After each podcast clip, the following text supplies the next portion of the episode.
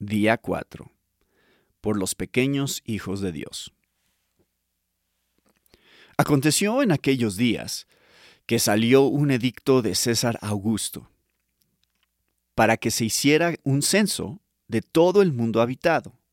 Este fue el primer censo que se levantó cuando Sirenio era gobernador de Siria. Todos se dirigían a inscribirse en el censo, cada uno a su ciudad. También José subió de Galilea, de la ciudad de Nazaret, a Judea, a la ciudad de David, que se llama Belén, por ser él de la casa y de la familia de David, para inscribirse junto con María, comprometida para casarse con él, la cual estaba encinta. Lucas 2, 1 al 5. ¿Alguna vez has pensado cuán increíble es que Dios haya predestinado que el Mesías naciera en Belén? Como muestra la profecía de Miqueas 5:2. Y te maravillas también haya decretado que cuando llegara el tiempo, tanto la madre del Mesías como su padre legal estuvieran viviendo en Nazaret y que para cumplir con su palabra y hacer que aquellas dos pequeñas personas llegasen a Belén para esa primera Navidad, Dios pusiese en el corazón de César Augusto el deseo de hacer un censo de todo el imperio romano para que cada persona se registrase en su propio pueblo de origen. Un decreto para todo el mundo para mover a dos personas 110 kilómetros.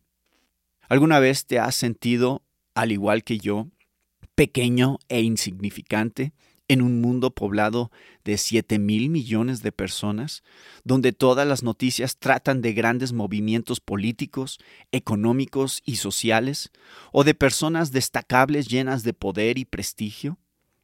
Si la respuesta a esa pregunta es sí, no te sientas triste ni desanimado.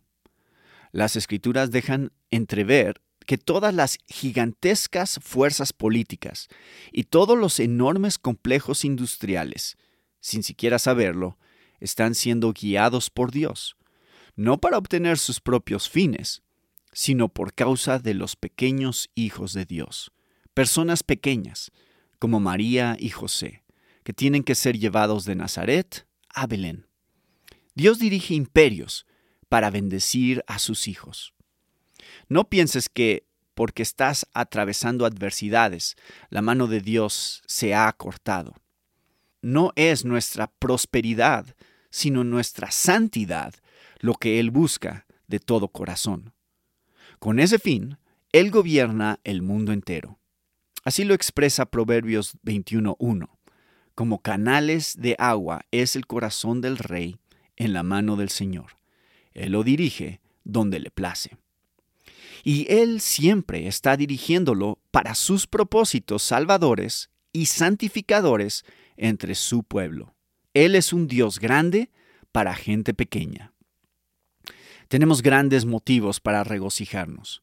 Sin saberlo, todos los reyes, presidentes, primeros ministros y cancilleres del mundo cumplen los decretos soberanos de nuestro Padre que está en los cielos para que sus hijos sean conformados a la imagen de su Hijo, Cristo Jesús, y luego entremos a su gloria eterna.